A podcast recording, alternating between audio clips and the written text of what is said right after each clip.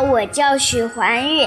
今天我给大家讲个故事，故事的名字叫《爱生气的小狮子波波》。波波是一个漂亮的小狮子，它有一头蓬松的鬃毛，跑步时会随风飘起，看到的人都说波波好帅啊。可是波波也是一个自私又霸道的火爆小子，只要有一点事不如意，他就用力的甩鬃毛毛，又吼又叫，又蹬又踢的，吵得大家很头疼。野猪、黑熊和袋鼠正在。排队滑草，波波走过来，大声说：“我才不要排队，我要第一个玩。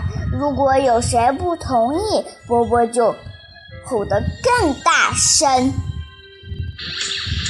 猴子、斑马和小象正在池塘边打水仗，波波气冲冲跑过去。一把推开了斑马，说：“你走开，跟我玩了。”斑马不肯走，波波就用头去撞它。小鹿在树下乘凉，波波看到了，气冲冲跑过去，对小鹿说：“这是我休息的地方，你不可以在这里。”动物们实在受不了波波了，只好请森林之王帮忙。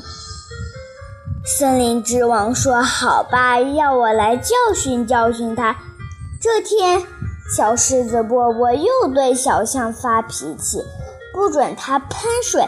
波波大声吼叫，把鬃毛甩得像打鼓一样。突然，它的鬃毛掉了一大堆。动物们看到波波头上的鬃毛掉了一大秃，他们都哈哈大笑。这一下，波波更生气了。可恶！你们通通不准笑！哈哈哈！帅气波波变成秃头波波啦！这实在太搞笑啦！森林里的动物全抱着肚子。笑着在地上打滚，波波气冲冲的来到池塘边，不禁吓了一跳。咦，这水里的是谁？看起来又可怕又讨人厌。他对着水上的影子说：“张牙舞爪的发脾气。”那个影子变成更可怕、更讨人厌了。等他弄清楚那就是自己的脸的时候，不禁吓得倒退了三步。那是我吗？